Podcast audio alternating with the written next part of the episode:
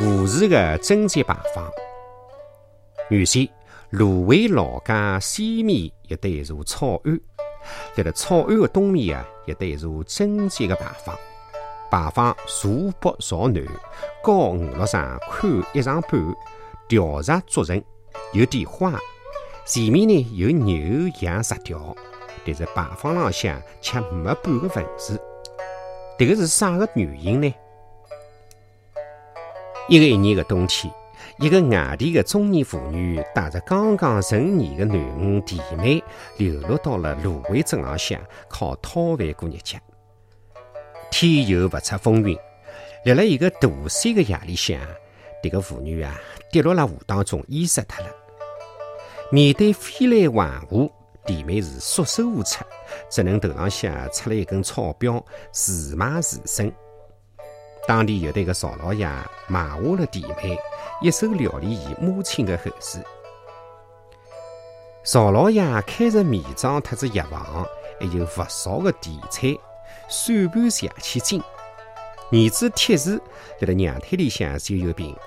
邵老爷看中无家可归的弟妹进门当媳妇，是出小铜钿办大事体。邵家张灯结彩，披红挂绿，还请来了戏班子凑热闹。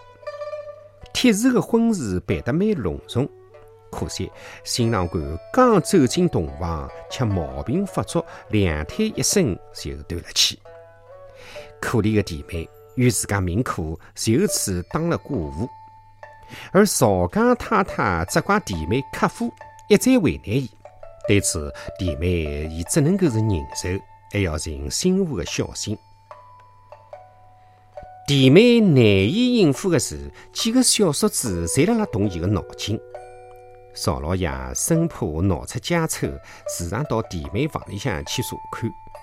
想不到又引起了邵家太太的参与，闹得一家门是鸡飞狗跳。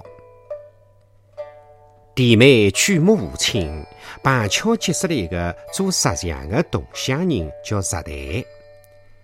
石台为人稳重老实，弟妹真心想离开邵家，跟石台回老家去过日节。